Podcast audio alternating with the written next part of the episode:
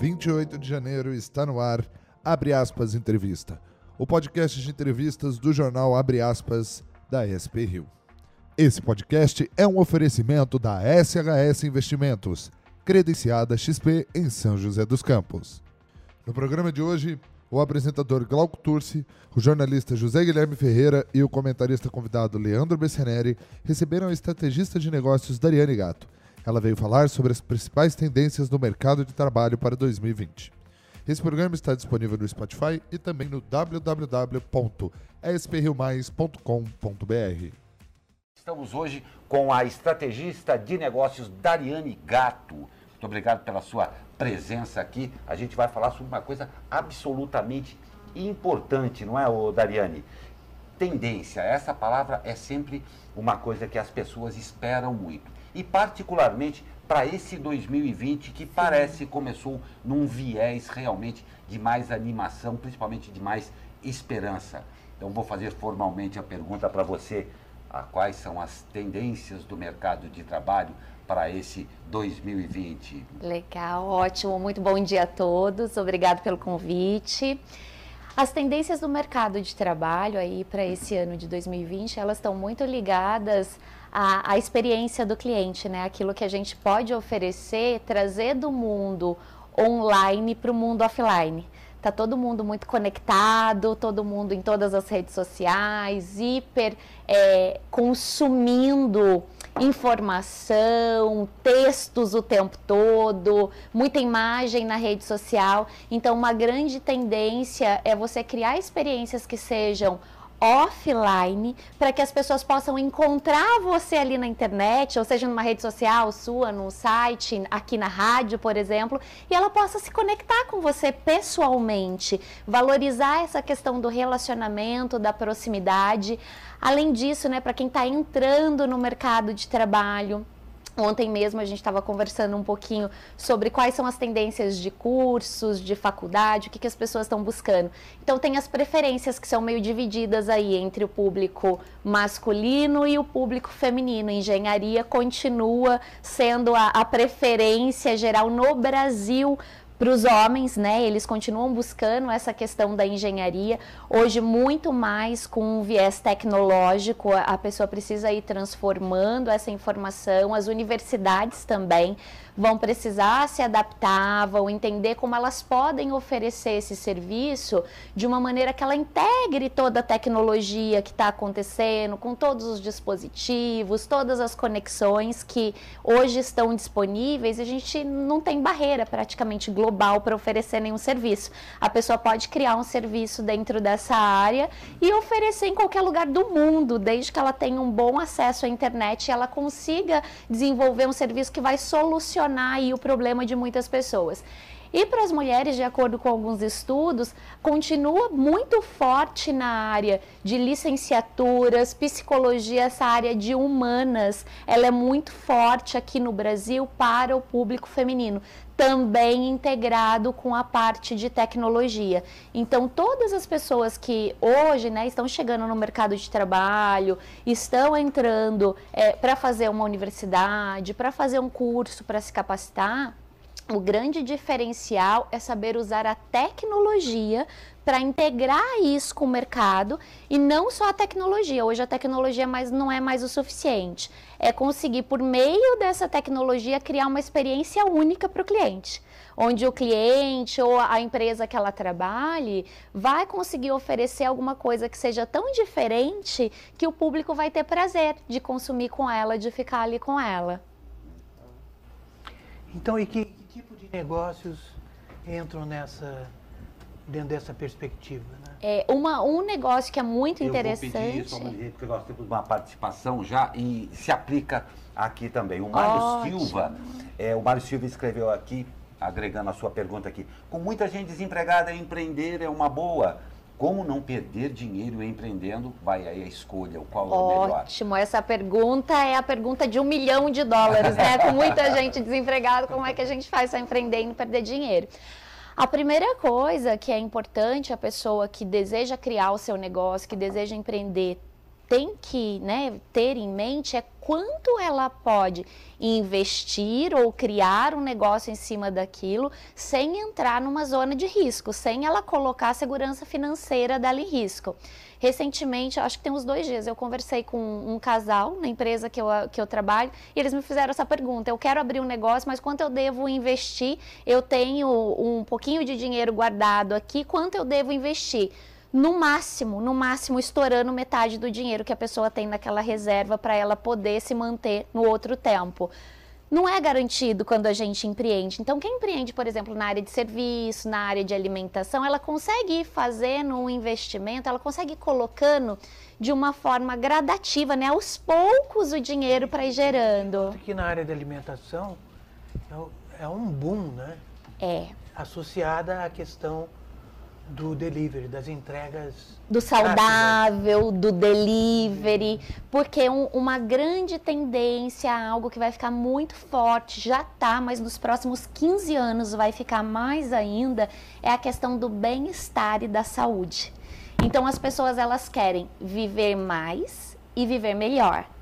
A alimentação é a base disso. Quem empreende nessa área da alimentação e consegue gerar um, um diferencial, colocar ali algum algum serviço para entregar em casa, entregar no local que as pessoas é, estão buscando, mas ainda assim manter a qualidade do alimento é uma grande oportunidade, porque comer as pessoas vão comer todos os dias, pelo menos três vezes por dia. Então é um mercado que não, não regride, ele só cresce.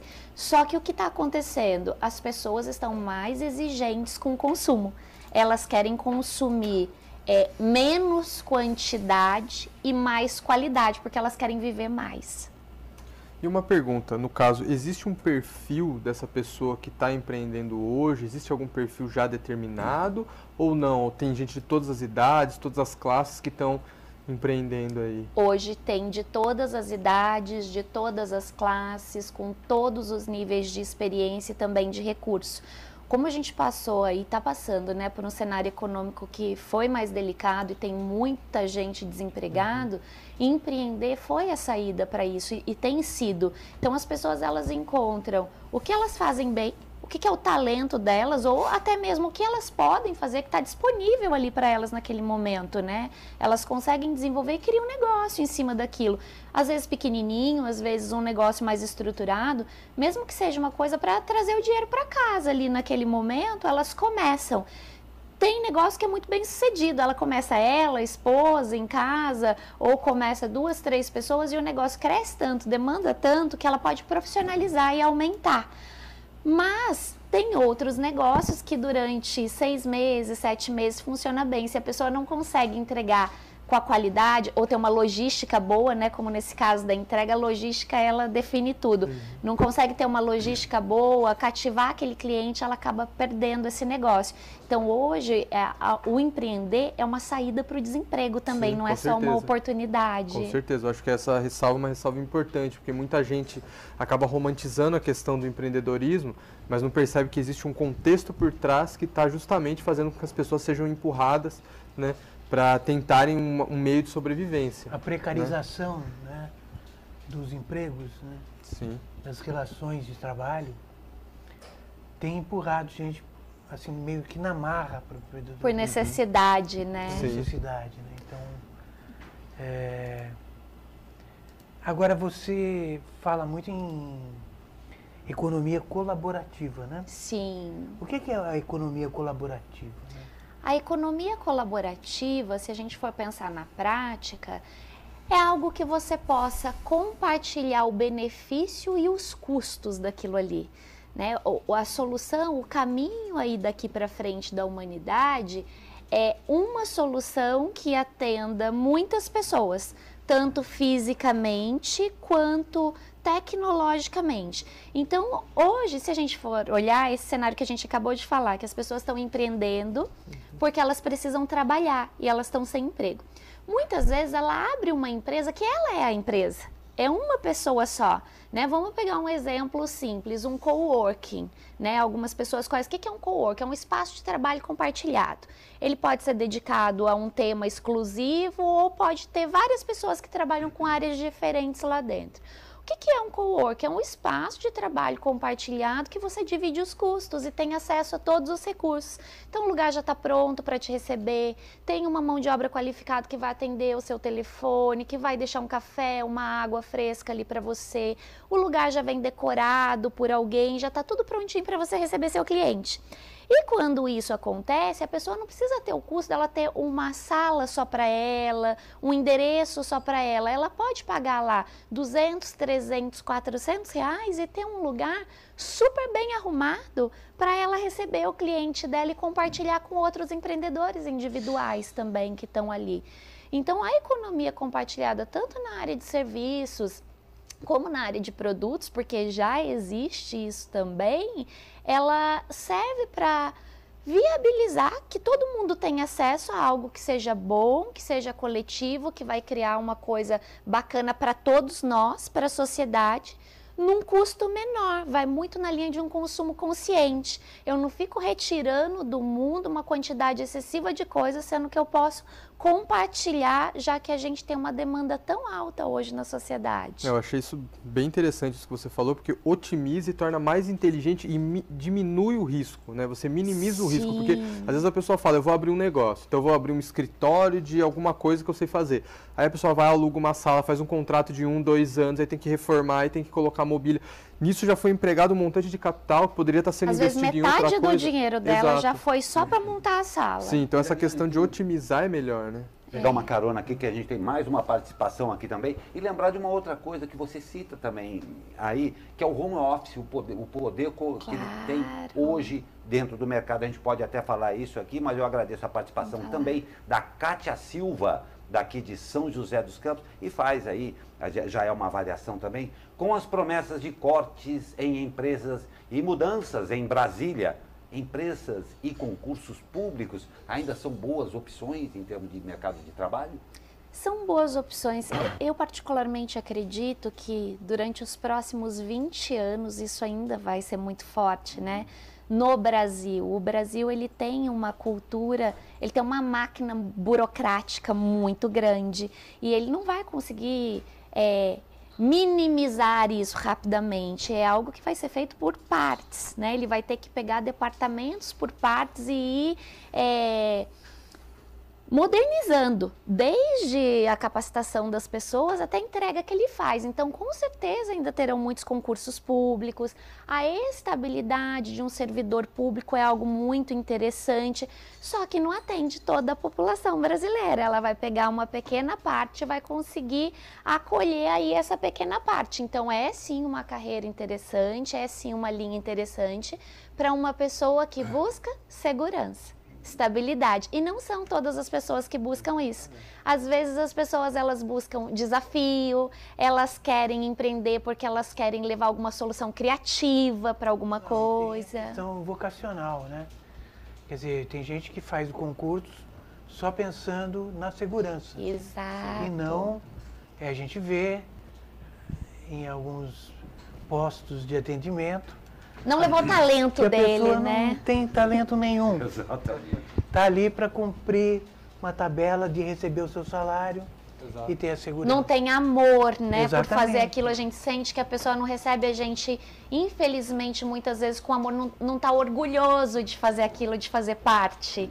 É, e que está ligado com a vocação. Exatamente, o funcionalismo público ele vai existir para sempre, porque o Estado brasileiro, enquanto ele existir, vai ter que ter o um funcionário público ali. Uhum. Mas de fato, essas questões são importantes que a gente está discutindo aqui, né? Sim. Essa questão da vocação ela é muito importante, porque o que eu acredito é que antigamente vendia-se uma carreira, passa no concurso do Banco do Brasil, se está o resto da vida garantido, mas pelo amor de Deus, acho que isso hoje eu não consigo imaginar algo do tipo, né? E as pessoas, como a economia está muito mais dinâmica, o mundo está muito mais dinâmico, né? Eu acho que as coisas se é, se reorganizaram. Você né? vê isso também a, a, a, carreira militar, né? Exatamente. Procurado, muita gente procura porque vai ter o, o rancho. Sim, vai ter o que sempre, comer, né? vai ter o que. É. Né? E, e, aí mostra pra gente como o, o nosso país ele é ele tem uma, uma ampla prioridade social dentro dessa questão, uhum. porque tem pessoas que buscam pela alimentação uma carreira. Quem tem o privilégio de buscar por vocação aquilo que ele vai fazer, tem dois privilégios, né? De criar aquilo que ele acredita, que ele gosta, que ele ama, de entregar o melhor dele para a sociedade e ainda poder ser remunerado por isso. O que é muito bacana, porque dentro de algumas áreas tem sim a questão da pessoa buscar, porque ela está numa situação econômica muito difícil. Né? Ela está dentro de uma situação que ela precisa de, ela precisa de dinheiro para sobreviver. Então, uhum. o que vai entregar isso para ela é o que ela vai fazer. Sim. Né? A, gente, a gente precisa ter clareza disso, que hoje não é todo mundo que pode escolher por vocação. Uhum. E essa questão do funcionalismo público, a pergunta da Kátia é muito interessante pelo seguinte: algumas pessoas a gente vê pela faixa etária também. Hoje, né, eu tenho 36 anos. Quando eu vou conversar com uma pessoa que tem 20, 25 e eu pergunto para ela o que ela quer fazer, ela não quer fazer nada que dure o resto da vida. Ela tem pavor de coisas que duram o resto da vida. Ela quer tudo que dure só um pouquinho e que ela experimente que de preferência dê tudo muito certo e que ela possa fazer outra coisa depois. Eu acho que fazer alguma coisa o resto da vida são poucas pessoas hoje, ou são pessoas que estão num outro momento que querem. As pessoas hoje querem muito experimentar, uhum. né? Criar coisas diferentes. Tem uma visão muito diferente do que a gente tinha 10 anos atrás, 20 anos atrás. Olha, Daniela, vou, por experiência própria também, sob certos aspectos também, eu acho cruel, talvez seja essa a palavra também, também exigir, como era na minha época, de uma criança de 17, 18 anos, Ai, a despeito de todo o volume de informações que ela tem, ela decidiu que ela tem que fazer para o resto, resto da, vida. vida. Isso daí é muito tempo para eles diferentes educações, diferentes posturas. Porque é difícil, né? Não, tem que fazer, tem que decidir agora o que você vai ser pro resto da vida. Não tem isso. Não tem. Eu tenho um filho de 18 anos e ele tá bem nessa fase. A gente tá escolhendo então. faculdade. Eu não tenho coragem de perguntar para ele o que ele quer fazer pro resto da vida. Eu falo para ele, pensa aí. Isso, vai pensando. O que você gostaria de saber mais sobre? E porque hoje a quantidade de pessoas que estudam e trabalham fora da área que ela estudou é imensa. Hoje não tem muito mais a ver essa questão de você fazer uma faculdade e ter que trabalhar só naquilo. A faculdade é mais um degrau na sua educação, para você ter um conteúdo a mais, para você ter uma visão a mais.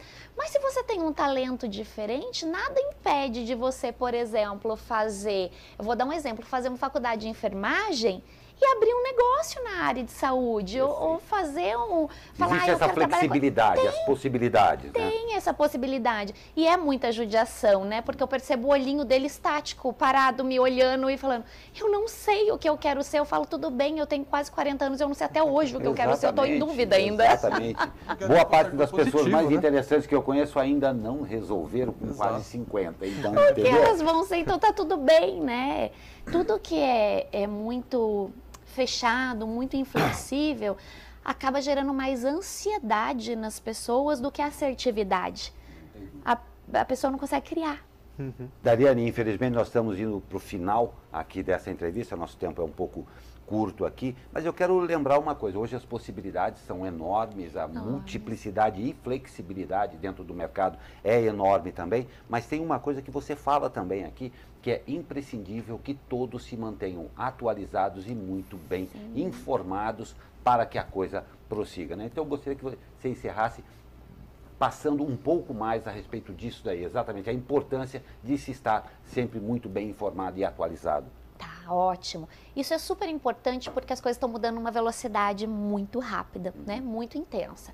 Então, quem quer estar bem posicionado no mercado, quem quer aprender é, como criar soluções que sejam inovadoras, que você hum. consiga se destacar, precisa estar conectado com o que está rolando no mundo, né? O que está acontecendo, o que, que, tem de novidade, como a pessoa pode se estabelecer. E hoje não tem mais essa desculpa, ah, eu não tenho dinheiro para investir na minha educação. Existem milhares de conteúdos gratuitos na internet. Verdade. A pessoa pode selecionar lá. Eu mesma vejo um monte de curso gratuito, eu adoro fazer curso. A pessoa é aluna louca dos cursos, né? A pessoa fala, quer fazer um curso? Eu já quero fazer um curso, não sei nem do que é. Então tem um monte gratuito, a pessoa pode acessar, ela pode montar a própria grade de aprendizado dela, ela pode ler, então os jornais informam, o Instagram informa, o Facebook informa, os sites informam, os blogs informam. Para a pessoa ser desinformada hoje ou não estar atualizada, ela tem que fazer um esforço para fazer isso. Ela tem que falar assim, nossa, eu, eu realmente não quero aprender. Porque a gente está numa era que a educação é tão importante, ela é tão acessível, que em qualquer lugar você tem acesso à educação. Né? Em qualquer lugar. Se você. Quem hoje não tem um smartphone? Pouquíssimos lugares. Você, às vezes a pessoa não tem o que vestir direito, mas ela tem um smartphone. É uma coisa impressionante. E aí ela tem acesso, ela consegue se educar, ela consegue trabalhar para ir lapidando a educação dela.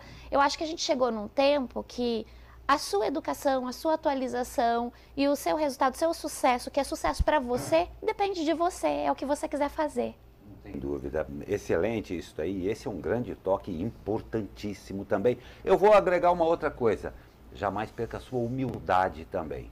Isso é muito importante, muito, até dentro do próprio negócio, para que ele possa dar sempre muito certo, né? Para sempre. A humildade é saber quais são as suas limitações, Exatamente. né? Não é andar descalço de roupa, de roupa velha pela rua, é você ter consciência que você tem limitações, independente de qualquer coisa. Isso é muito importante também. Dariane Gato, eu agradeço demais a sua presença aqui. Tenho certeza que você também que acompanhou isso aí, extremamente esclarecedor também. Muito obrigado pela sua entrevista aqui conosco. Eu que agradeço o convite, foi um prazer, muito obrigado. Prazer, muito obrigado. Prazer.